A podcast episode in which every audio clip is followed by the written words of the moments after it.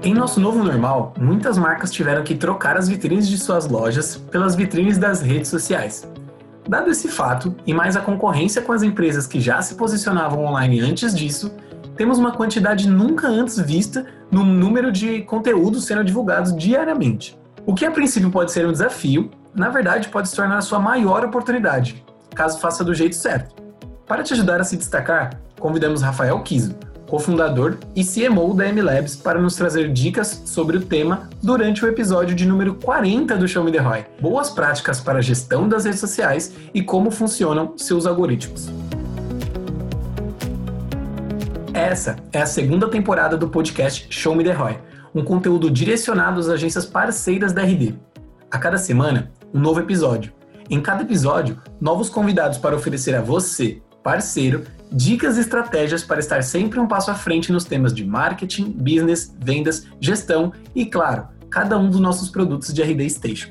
Meu nome é Gênesis Garcia e eu faço parte de um time de especialistas de capacitação de parceiros aqui na RD.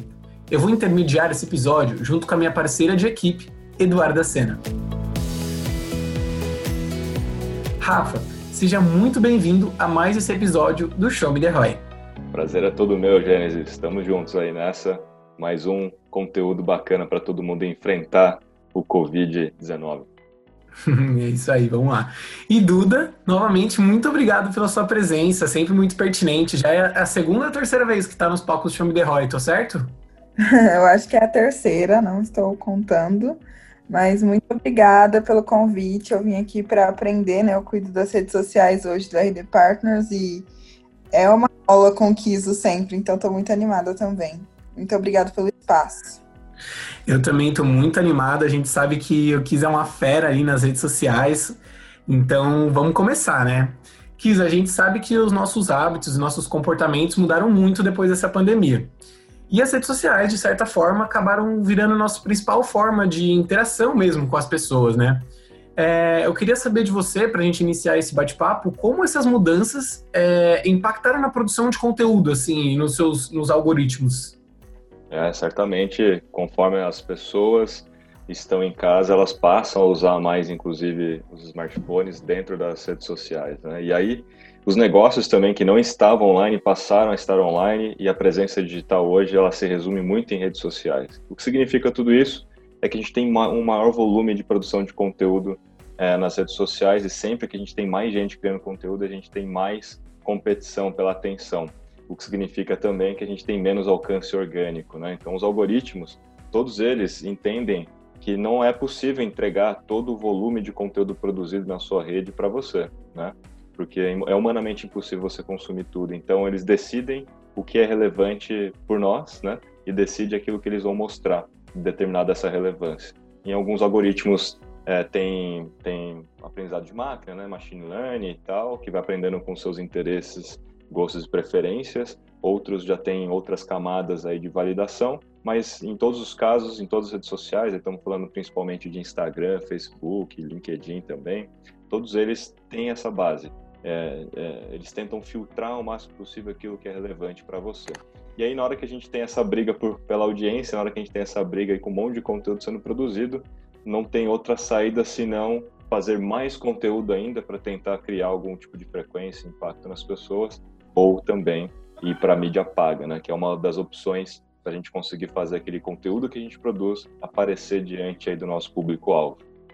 Isso, ainda perguntando sobre os algoritmos, né? É uma estratégia boa, por exemplo, eu no meu Instagram, às seis da tarde, por exemplo, tem bastante live acontecendo. É uma estratégia válida? O que, que a gente tem que pensar na, no, ao pensar no horário que a gente vai produzir conteúdo, pensando no algoritmo? Existe alguma alguma coisa, alguma dica que você possa dar para gente? É, antigamente tinha um pouco mais de impacto a questão do horário do que hoje, tá? Porque hoje não tem tanto assim. Eu vou começar falando de Instagram em especial, como você citou, das lives, né? Obviamente que as lives, quando você está entrando ao vivo no mesmo horário que um monte de gente ao vivo, é quase que a televisão aberta, né? Você está um clique de distância do desapeamento entre canais. Então, as pessoas podem ver que elas não ficam é, do começo ao fim nas lives, elas ficam passando, né? E aí, até o final de uma live a gente vê que teve um monte de gente, né, que apareceu lá, mas online mesmo ao mesmo tempo sempre são poucas pessoas.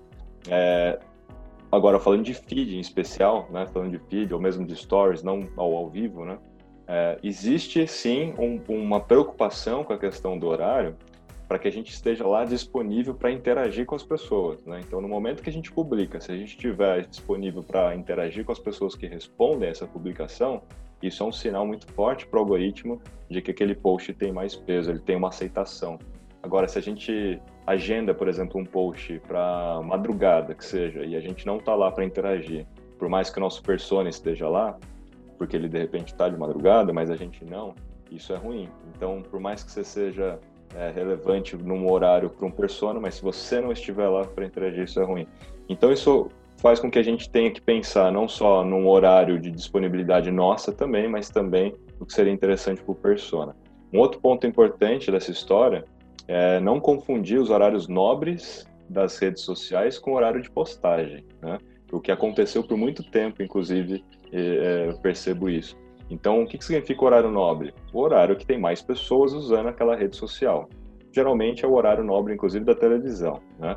Tá falando dos horários de pico aí, né? seja no começo da manhã, meio-dia e, à noite, principalmente à noite, ali 8, 9 horas da noite.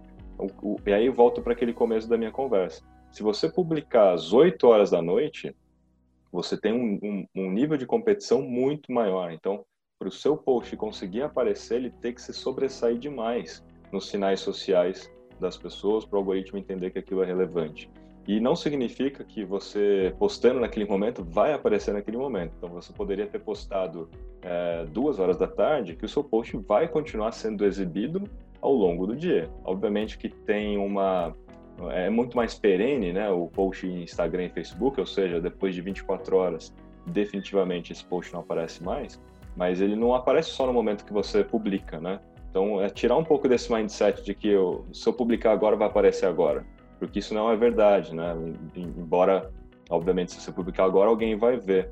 Mas muito, muito em função da, dessa relevância. Eu, por exemplo, Rafael, eu posto é, no, antes do coronavírus, né, eu postava 6 e meia, 6 e 40, porque é um horário que eu sei que o persona do meu público está ali tomando café da manhã com o Instagram na sua frente, e é um horário que eu também estou disponível para responder. Então, aquele post em especial, ele começa a receber algum tipo de interação, eu também consigo responder, isso dá um sinal social importante, mas ele fica ao longo do dia sendo exibido, porque nos primeiros minutos, quando ele recebe esse sinal, ele passa a entregar mais organicamente ao longo do dia. Se eu publico um post tipo 9 horas da noite, eu tenho pouco tempo de interações para que esse post continue é, sendo exibido. Ele vai continuar sendo exibido talvez de madrugada, que não tem ninguém, então isso dá um sinal até pior, né? Dá um sinal ruim para a estrutura toda é, da lógica que a gente está falando. Então, agora vamos falar de LinkedIn, que é um caso à parte, né? O LinkedIn, ao contrário do, do Facebook e do Instagram, que tem muita gente criando conteúdo, no LinkedIn apenas 1% do público ativo do LinkedIn produz conteúdo. Então a gente tem menos competição. E aí significa que a gente tem mais alcance orgânico ao longo do tempo e, a, e, o, e o tempo de publicação não, não, se torna tão importante assim. Pode ver que tem post no LinkedIn que continua recebendo comentários ao longo de duas semanas, né? Duas semanas inteiras. Então, isso só para comprovar a, a, a, teoria aqui do que de como funciona a história do algoritmo. Então, gente, eu recomendo né, você pensar primeiro no seu persona, mas pensar também na sua disponibilidade é, e fugir dos horários nobres, porque são os horários de pico. Pode publicar antes, né? Para que ele possa começar a ser entregue e de repente no horário de pico ele já tem um sinal social muito bom né, de interações a ponto do algoritmo entender que ele é relevante para ser entregue naquele horário de pico. É isso é muito melhor. Nossa, clareou muita coisa assim na minha cabeça, até pensando para mim assim. Eu, eu costumo achar também que horários bons, mas que são bastante competitivos, são os horários do almoço, né? Que as pessoas geralmente param para olhar o celular também. E aí é uma dica muito, muito boa essa de postar antes para o post ir maturando, para quem sabe ter mais chance de competir nesses horários nobres. É, e até pegando o gancho do horário do almoço, imagina se você de fato estiver querendo fazer uma propaganda, supondo que você seja um restaurante local, está querendo fazer propaganda do almoço, né?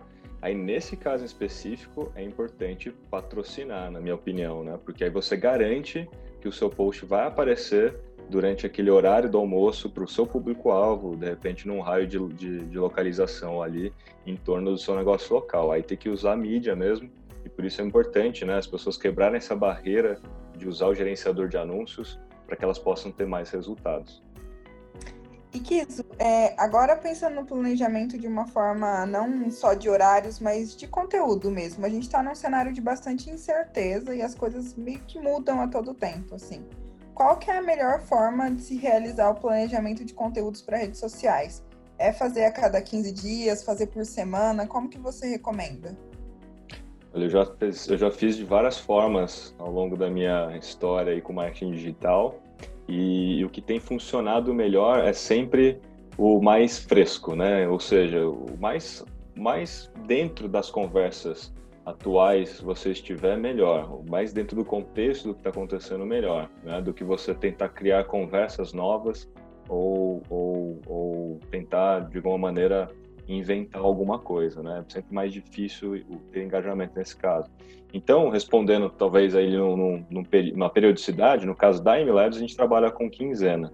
É, mas tem uma editoria em específico na MLabs, que é obviamente a editoria de notícias e novidades do mercado, que ela acontece assim que acontece o fato. Né? Então, aconteceu o fato do Instagram lançar um novo adesivo de delivery a gente tem que estar pronto para reagir aquilo imediatamente e criar um conteúdo em cima daquilo, seja em blog, seja em redes sociais, assim por diante. Então tem uma editoria em específico que ela é real time, né?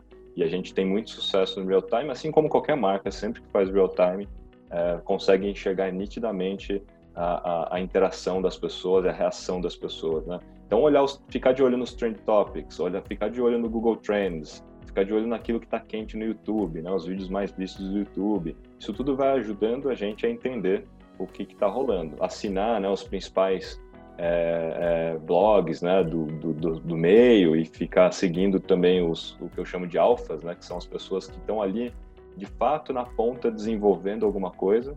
Os betas são quem repercute né, aquela, aquela coisa que o alfa desenvolveu, então a gente segue o engenheiro do Google, a gente segue o engenheiro do Facebook, o blog engenharia do LinkedIn, para entender o que eles estão fazendo agora, né? Isso se torna mais quente, a gente vira o beta para nossa audiência.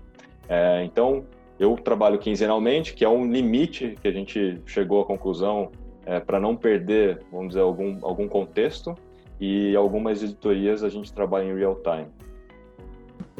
Nossa, muito, muito completa essa resposta. Então, mais ou menos, quer dizer que a, as próprias redes sociais deixam ali suas pistas, né, do que, que a gente precisa fazer em relação ao planejamento de conteúdo, em relação a, a tendências, né? Muito, muito bacana essa resposta.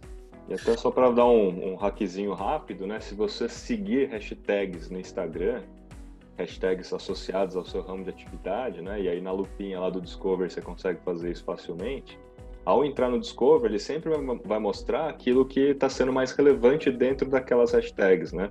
Isso também pode te ajudar a entender o que está rolando de assunto para que você entre nessa conversa, né? Então, é uma boa. A outra dica também é no TikTok, é olhar quais são os desafios que estão rolando no TikTok, porque o TikTok ele é um exportador de, de, de desafios, né? Muitas vezes a gente viu um desafio que começou no TikTok, mas a gente está vendo ele no Instagram, tipo o desafio do balde de gelo, ou da giratória quebra tampinha, aquela coisa toda, né? Às vezes acontece dentro do TikTok primeiro, e aí sai de lá, começa a ser exportado para outras redes e a gente nem sabe a origem. Então, ficar de olho no desafio do TikTok também é sempre uma boa uh, ideia aí para que você fique antenado. Eu aposto que o caderno da Duda já está todo rabiscado e a gente não chegou nem na metade do episódio ainda. Mas vamos seguindo aqui. É, agora eu vou entrar numa linha mais de marca mesmo, né, de para as empresas. Como que eu ali, uma empresa, enfim, consigo gerar valor para minha audiência sem ficar parecendo aquele vendedor oportunista, sabe, que está aproveitando ali o momento de descontração do pessoal olhando as redes sociais para vender o produto o tempo todo, sabe, Kizo? Sim, sim. É, esse é o, acho que é o maior desafio de todas as marcas e eu sempre falo da lei de Pareto para dar um, um parâmetro para as pessoas entenderem é, o que elas deveriam fazer, né? Essa lei de Pareto, aquela clássica 80-20, né? 80% do tempo você tem que falar daquilo que você sabe, daquilo que você é especialista. Se você vende alguma coisa, você deveria ser especialista nisso que você vende. Então, falar sobre aquilo que você sabe não deveria ser uma coisa difícil para você, mas de forma genuína, tentando ajudar alguém, tentando ajudar alguém a economizar tempo, tentando ajudar alguém a cumprir um objetivo pessoal, a chegar de um ponto A a um ponto B. Então, assim, pense na utilidade que, que aquele seu conteúdo vai ter para a pessoa, né, para a persona que você está traçando. É, e eu sempre me faço uma pergunta dentro dessa questão da lei de Pareto, né? É, sempre que eu estou construindo os 80% de um conteúdo daquilo que, eu, daquilo que eu sei, eu me faço a seguinte pergunta: será que alguém pagaria por esse conteúdo que eu estou fazendo? Pelo menos um real? Se sim, você já está um pouquinho no caminho certo.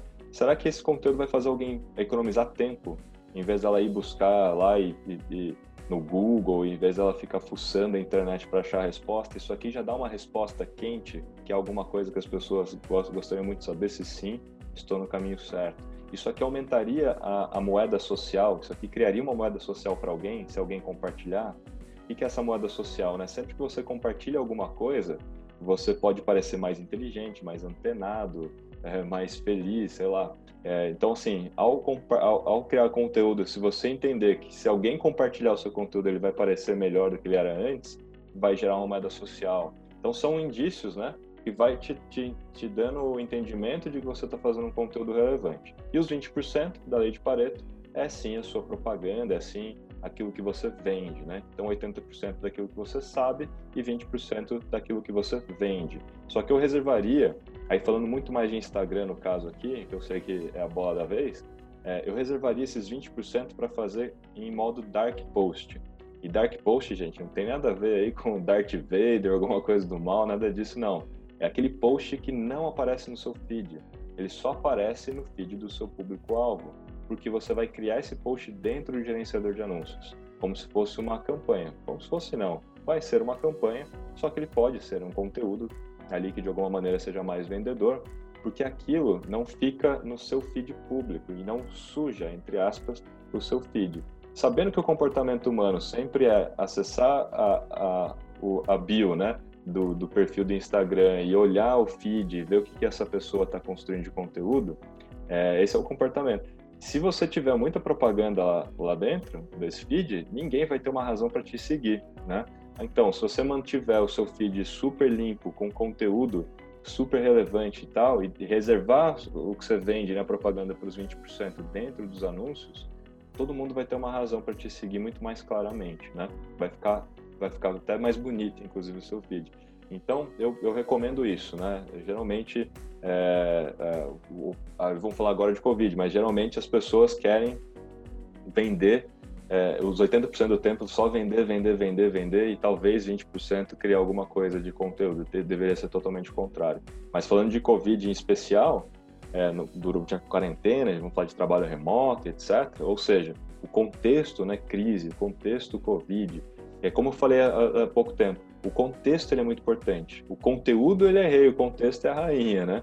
Então, assim, o contexto é o que faz a gente também não ser tão é, oportunista assim, mas ainda assim ser relevante. Eu não preciso falar, de repente, da crise em si, eu não preciso falar de alguns aspectos é, que todo mundo já bateu bastante na tecla, mas eu posso falar de certas categorias de assuntos que estão super em alta dentro do contexto. Como, por exemplo, saúde e bem-estar, como fazer atividades em casa, exercício em casa, como fazer atividades em casa com crianças, ou a categoria de filhos, educação domiciliar, né? A gente está falando de homeschooling, como educar as crianças em casa, a questão de AD, até mesmo como fazer lanchinhos, ideias de lanchinhos para crianças. A alimentação em si, que sempre foi uma categoria muito popular, né? Mas tem muita gente que era solteira e não sabia cozinhar e se viu forçada a saber cozinhar agora. Então tem muita busca sobre esse tipo de assunto. É beleza e cuidados pessoais, até como cortar cabelo em casa. É uma busca super em alta no Pinterest, né? Que cresceu abruptamente. A parte de entretenimento, de novo, as ideias clássicas, né, de entretenimento, mas também tem muita gente que era solteira e que, e que não tem mais bar e balada, né? Tá tentando criar algum tipo de encontro em casa, algum entretenimento em casa, hobbies, etc. Então, eu estou dando aqui alguns exemplos de categorias para que todo mundo entenda que tem a ver com o contexto do que a gente está vivenciando, sem precisar falar é, de coronavírus, sem precisar falar de crise, sem falar de, de Covid. E aí você, enquanto marca, se o seu produto, seu serviço faz a diferença em alguma dessas categorias, fica aí a dica de como você consegue entrar nisso e ser relevante e indiretamente fazer o seu branding, indiretamente vender alguma coisa sem ser oportunista. Iso, muitas empresas iniciaram esse processo né, de transformação digital recentemente. A gente até está percebendo que muita gente tinha esse plano, só que teve que acelerar e fazer essa mudança imediatamente com o Covid. Quais são os pontos de atenção que uma agência, no caso os nossos parceiros, devem ter com clientes que estão nesse processo, que estão migrando para o digital apenas recentemente? É, sem dúvida nenhuma, né? Todo mundo se viu forçado, quem não estava, a entrar dentro do, do digital, mas em particular nas redes sociais e nos apps de mensagem, né? como WhatsApp, alguma coisa nesse sentido. Então, é, os pontos de atenção é que a gente não se limite só à presença digital, enquanto agência, né, em ajudar os nossos clientes, né? A gente tem que dar um próximo passo e ajudar eles a, a, a terem o digital como parte do seu modelo de negócio. Então, ajudar eles a construir, de fato, um omnichannel, a implantar o omnichannel, né, para que você tenha vários canais integrados para venda e, e, distribuição do seu produto ou serviço, para que você tenha, de fato, uma escala no seu atendimento, porque não é só adotar um app de mensagem que vai resolver o seu ponto, né? Porque se você passar a vender mais online, o que eu espero que todo mundo consiga, você vai ter também uma, uma um volume maior de, de pessoas procurando você para tirar dúvidas no WhatsApp, etc. Então, adotar certas tecnologias de escala, como chatbots ou inteligência artificial, também faz parte desse próximo passo, né? E tem muitas ferramentas aí bacanas para isso. É, e adotar alguma forma de comércio mais formal, né? Para não ficar simplesmente no WhatsApp, me manda o, o comprovante do depósito que eu te, te mando o produto, né?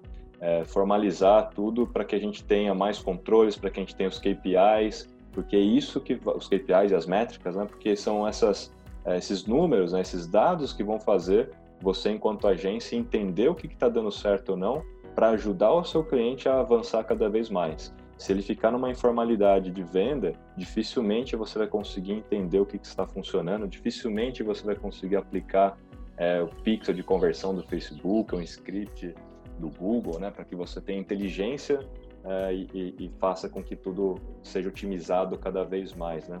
Então é isso. É não só dar um passo de presença digital, criar ali comunicação e tudo, mas ir para um lado cada vez mais de negócio e, e, conversões, performance e adotar as ferramentas certas para isso, incluindo o RD Station Market, né, incluindo MLabs e tudo, para que todo mundo tenha um fluxo automatizado, tenha os dados, tenha as métricas e comece a avançar o cliente cada vez mais em adotar o digital como parte do seu modelo e não só como do seu modelo de negócio, não só como um canal de comunicação.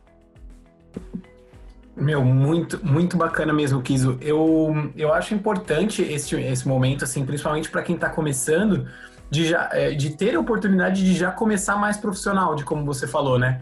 Claro, dar o, o baby step ali, que a gente costuma dizer aqui no Chamo de Roy, né? Começar de alguma forma, né? Feito é melhor que perfeito, mas aproveitar que a gente tem à disposição ali muita informação, principalmente em blogs ali dos meios e tal, para a gente conseguir já começar de uma maneira bem redondinha, assim, bem profissional. E puxando aí é, tanto esse gancho que eu comentei, tanto como uma das coisas que você me falou na resposta anterior que me puxou muita atenção, que é o tema métricas e KPIs. Inclusive, né, a gente já falou recentemente em um webinar com você, inclusive a, nos nossos parceiros ali fica o convite para assistir a gravação, que esse conteúdo tá super bacana mesmo mas eu queria aprofundar um pouquinho mais nessa, nessa questão das métricas, principalmente para as agências que acompanham diversos clientes que eles atendem, né? O que, que a gente pode ter ali de certeza, né? Eu preciso acompanhar essa métrica durante a semana, essa outra métrica aqui eu posso acompanhar de 15 em 15 dias, não tem problema. E no final das contas, ali no fim do mês, eu tenho que olhar para todas elas juntas ou alguma outra em específico. Você consegue ali dar um caminho das pedras para a gente nesse tema, Kiso? Sim. É, esse é um assunto muito quente, porque muitas vezes a gente entende que a gente tem uma única métrica e um único KPI. O que eu quero dizer com isso? A maioria entende que engajamento é sinônimo de sucesso, que likes é sinônimo de sucesso, ou followers, e que o único KPI é, é vendas, né? É, no entanto, a gente tem que olhar a jornada completa do, do cliente, né?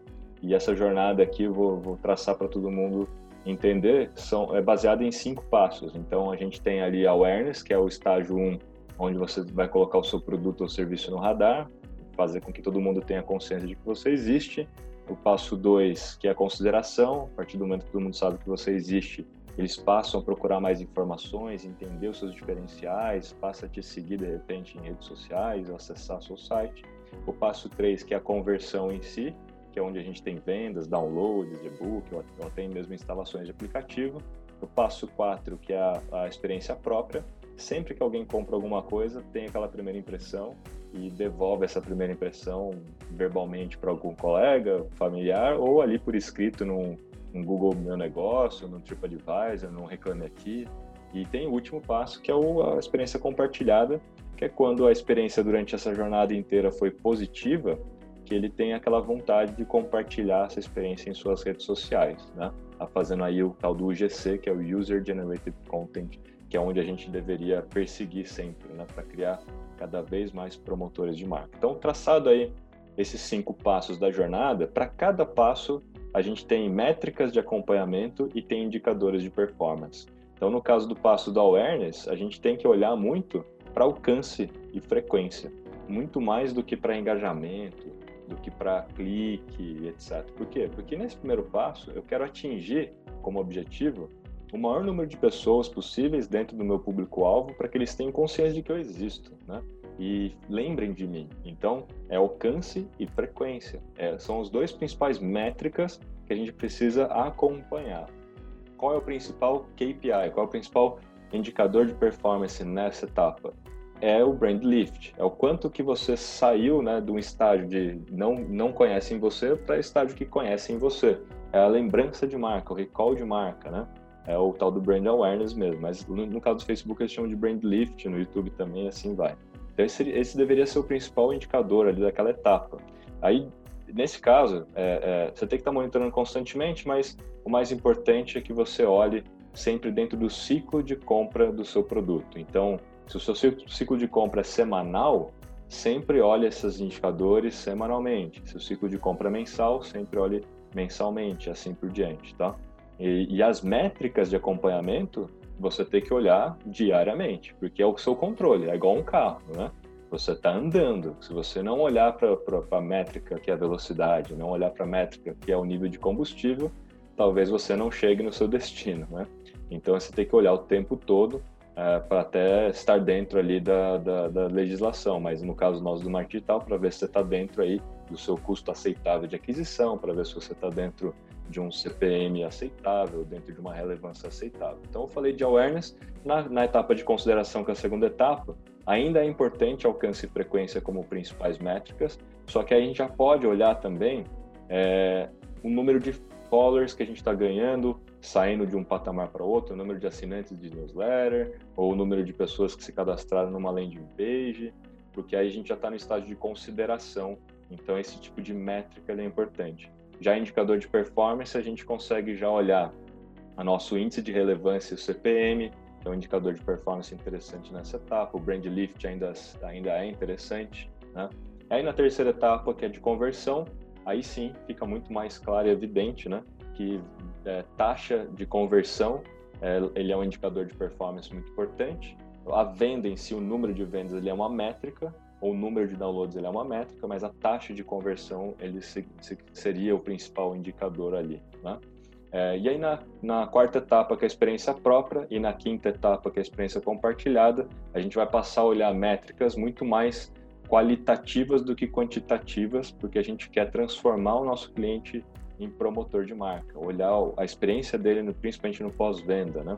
Então, a gente tem que olhar na quarta etapa a saudabilidade da marca, porque as pessoas vão ter a, a sua primeira impressão, elas vão deixar comentários nos posts falando daquilo que elas acham, elas vão deixar reviews, né, em sites de reviews e assim reclame aqui e tal. Então a gente tem que monitorar com mídias sociais, olhar ocorrências positivas, neutras e negativas, isso vai ser as nossas métricas, e a gente tem a saudabilidade da marca, que vai ser o nosso principal indicador de performance ali, é, que é a correlação né, entre positivos, é, menos neutros, né, menos negativos, é quase que uma ideia do NPS ali, né?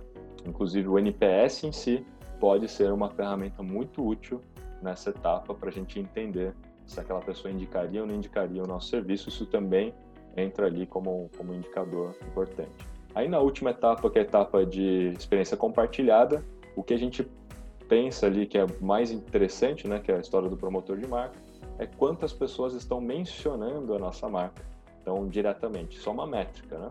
E no caso de indicador de performance, quanto de receita a gente está tendo em função dessas indicações.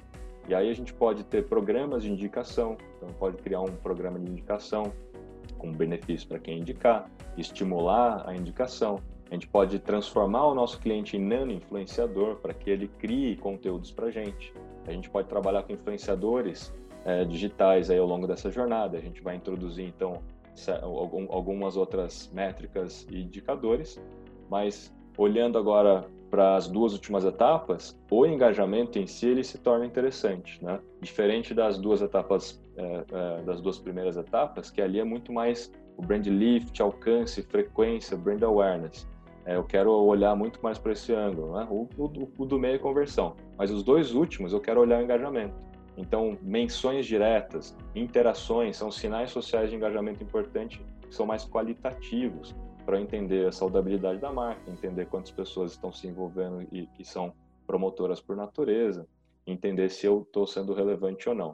Principalmente é, se a gente criar conteúdos exclusivamente para quem é cliente. E essa é uma das minhas principais recomendações, né? É criar canais de distribuição de conteúdo exclusivo, seja em grupos do Facebook, lista transmissão, Telegram, ou mesmo colocar os seus melhores clientes como melhores amigos no Instagram. E aí você vai olhar o engajamento deles. Porque é muito mais provável de que quem sabe quem é você, o que é você, já te, já te comprou, engajar com alguma coisa que você faz, do que você olhar engajamento nas duas primeiras etapas é, e aí você vai olhar engajamento de quem nem te conhece, por isso que não engaja, né? Então, muitas vezes, quando a gente quer olhar engajamento nas duas primeiras etapas, dá errado mesmo, o engajamento é baixo. Mas é justamente esse, a gente tem que olhar pelo, pelo espectro inteiro da jornada, e não só misturar tudo e achar que é, é tudo uma única coisa, tudo uma única etapa, e falar, nossa, ninguém engaja no meu post. Talvez porque você esteja fazendo um post de engajamento na etapa errada. Eu acho que tudo isso que você trouxe deixa muito claro a importância de ser estra estratégico nas redes sociais e de entender o business como funciona e aplicar a mesma coisa para as redes sociais, né? Não só criar por criar, porque aí está muito claro que não vai funcionar. É que... Isso que é importante medir conforme o ciclo de decisão de compra do seu produto ou serviço, né? E não ter uma regra que vale para todo mundo. Eu fiquei com duas dúvidas enquanto você estava falando, eu tô reiterando que eu tô aqui muito para aprender, mas a primeira é bem simples, eu acho que você vai matar ela, mas se eu tenho um post, por exemplo, no feed do Instagram, enfim, dependendo da rede social, mas Instagram e Facebook. Você tinha comentado com a gente que esses posts eles têm, eles duram, tem uma saúde aí de é, 24 horas. Então é bom eu olhar essas métricas, esperar as 24 horas para olhar essas métricas, assim, fechar. Tô falando isso porque o post pode continuar tendo comentários, mas a, quando que eu paro de olhar para isso, assim, depois de 24 horas? É, em especial Facebook e Instagram, 24 horas depois, é bem provável que você tenha uma mudança significativa no, no, nos números que ali estão apresentados, né? Então, nesse caso, sim. É, mas, assim, cê, é como eu disse, você tem métricas de acompanhamento e tem indicadores. Então, como métrica de acompanhamento, você pode estar acompanhando é, no meio do caminho, não há, não há um problema para ver é, se aquele post de repente está engajando mais do que um outro, né, numa média histórica, né? mas isso só para acompanhamento, para aprendizado, mas para fechar mesmo e fazer um passar régua, né, e fazer uma análise de mudança de rota estratégica, é assim, tem que esperar ele terminar a sua vida, vamos dizer assim, para que a gente possa tomar as conclusões. Diferente no caso do LinkedIn, como eu disse, ele, ele, ele dura mais tempo, então, a gente olha aqui muito mais ao longo é, de 15 dias e após 15 dias para fechar. Ah, é, era isso que eu tinha entendido mesmo. E a segunda pergunta que ficou na minha cabeça, escutando tudo que você estava falando, é pensando nesse pessoal que está entrando para o digital agora e eles não têm esse engajamento porque eles não estão acostumados a produzir conteúdo.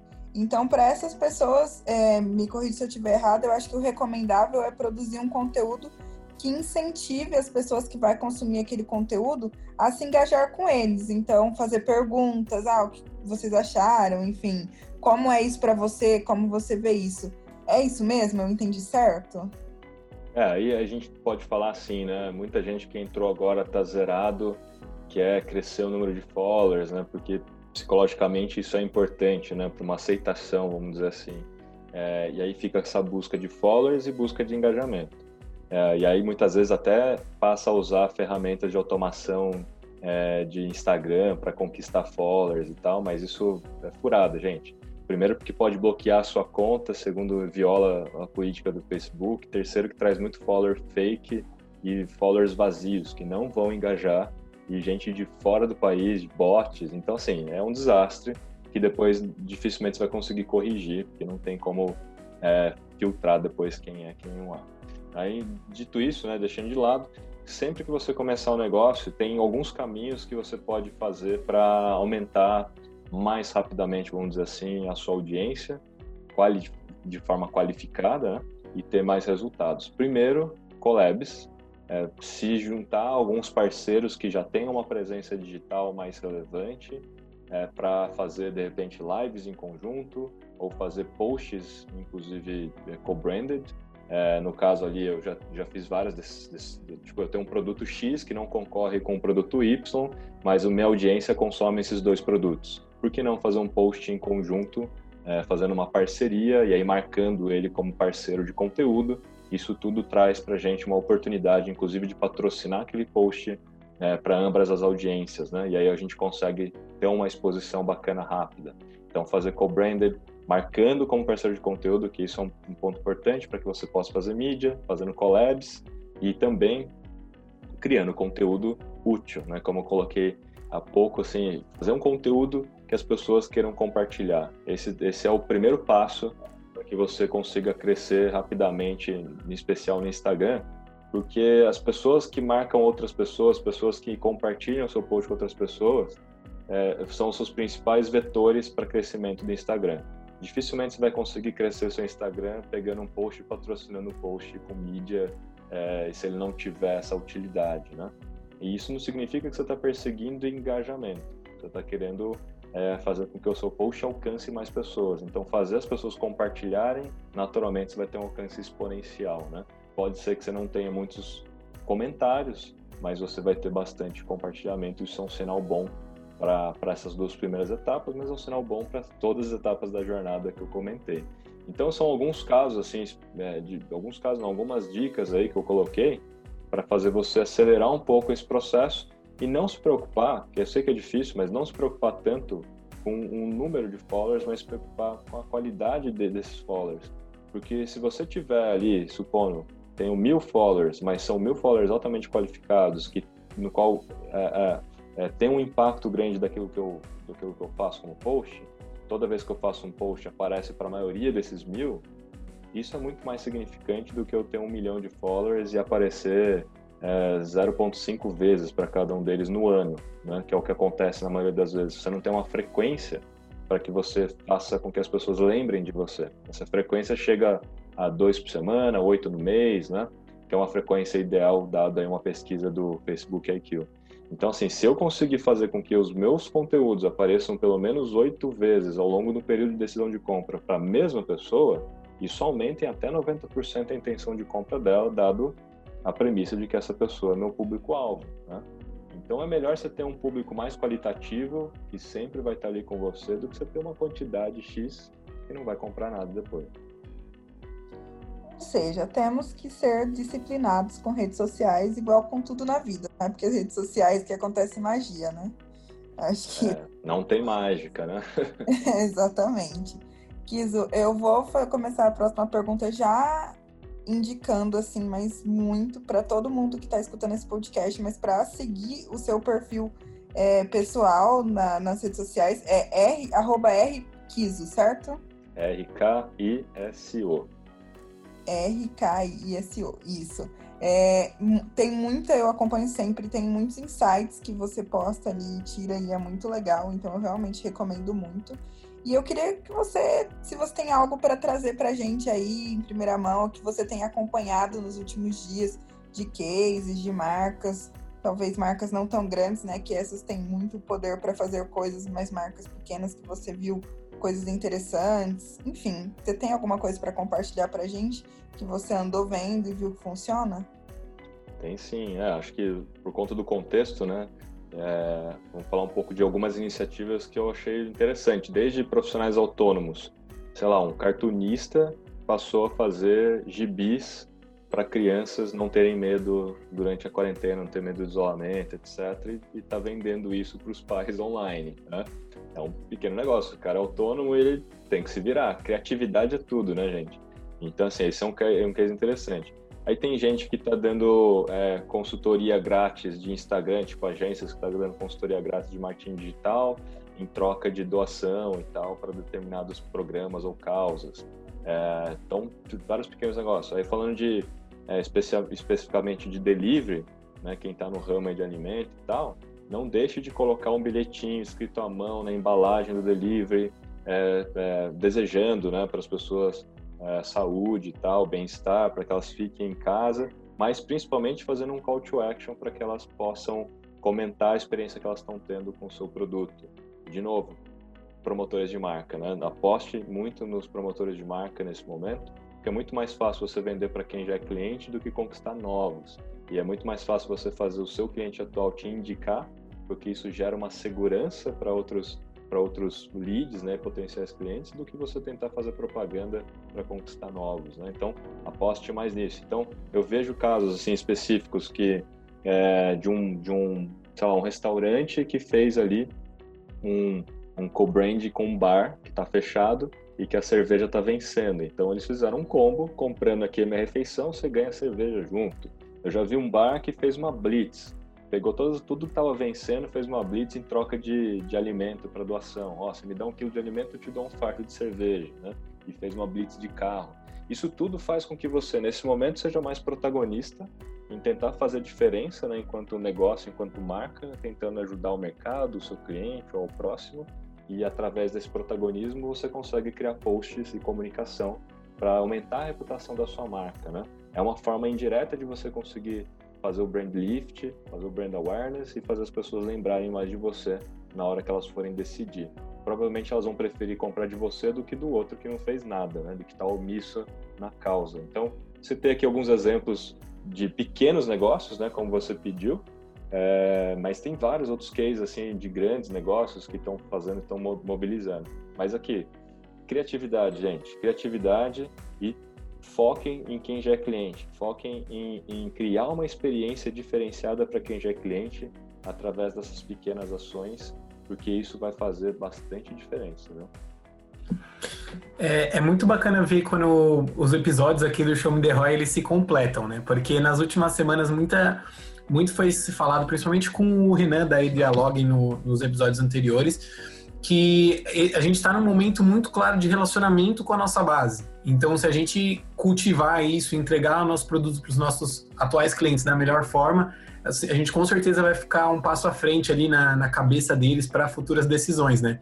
Ao passo que, que o inverso é verdadeiro, né? A gente vê algumas marcas, algumas, é, algumas celebridades até, de repente, não levando tão é, com a devida seriedade, né, a quarentena e os resultados ali das redes sociais, eles se mostram, né? A gente tem, teve ali o caso da Pugliese, algumas outras marcas que se rebelaram ali à quarentena e também meio que receberam ali esse esse um follow, assim, meio que em massa, né, da, da, da audiência. Então a gente vê a importância dos dois lados, né, Kiz? Eu acho que tanto o lado positivo quanto o lado negativo também.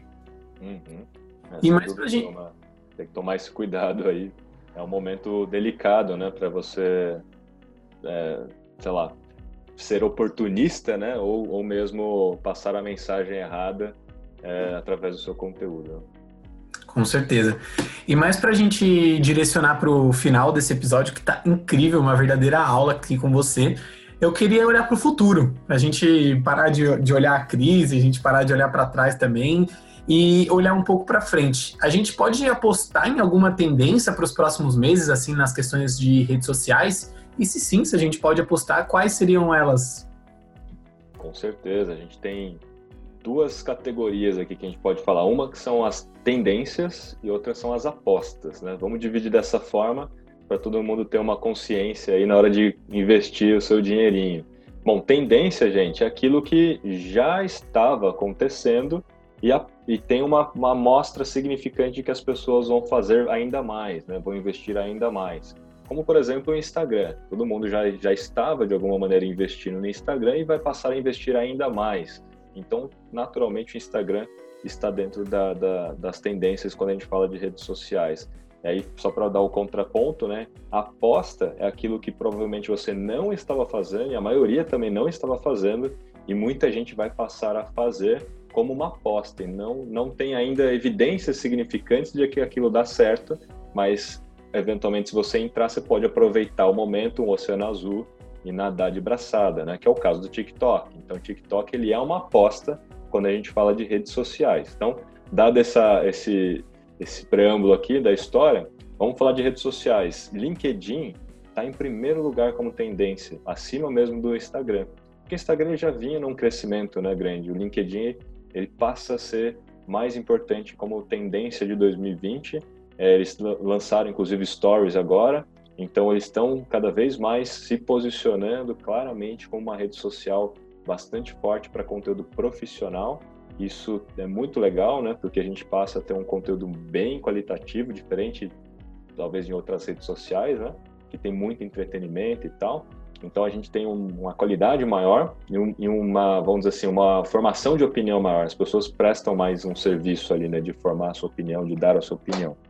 Então, LinkedIn está fantástico. Eu, eu, vejo que eles vão agregar muito ainda com novas funcionalidades e, e, e colocar agora as menções nos stories, lançar enquetes na, no, no, conteúdo. Então, assim, tem muita coisa por vir de LinkedIn. Aposte lá, porque apenas 1% do, do, dos usuários ativos criam conteúdo lá. Então, ainda é uma oportunidade muito grande para você conseguir estar lá dentro com relevância. Um terço do, do, do público do LinkedIn é, é se leva, é formador de opinião. Então, você vai estar tá exposto para uma, uma quantidade significante de pessoas que tomam decisões, né? É, o Instagram continua sendo tendência e o YouTube também continua sendo tendência, né? O YouTube é, tá cada vez mais com conteúdo vertical, o que é uma mudança significativa para essa essa esse site, né? Vamos dizer assim, site social de compartilhamento de conteúdo em vídeo, porque ele foi famosíssimo pelo conteúdo horizontal, no, naquele seu momento ali de relaxamento, né? E agora ele passa a ter cada vez mais conteúdos na vertical. Então a gente vê Porta dos Fundos, por exemplo, praticamente todos os últimos vídeos deles na vertical já, né? É, e aí a gente tem um modelo diferente, que é um modelo é, de, de, muito mais próximo aos stories, né? Fora que eles também têm os stories, fora que ele também, eles também lançaram comunidade com feed, dá para criar conteúdo lá dentro sem ser só vídeo.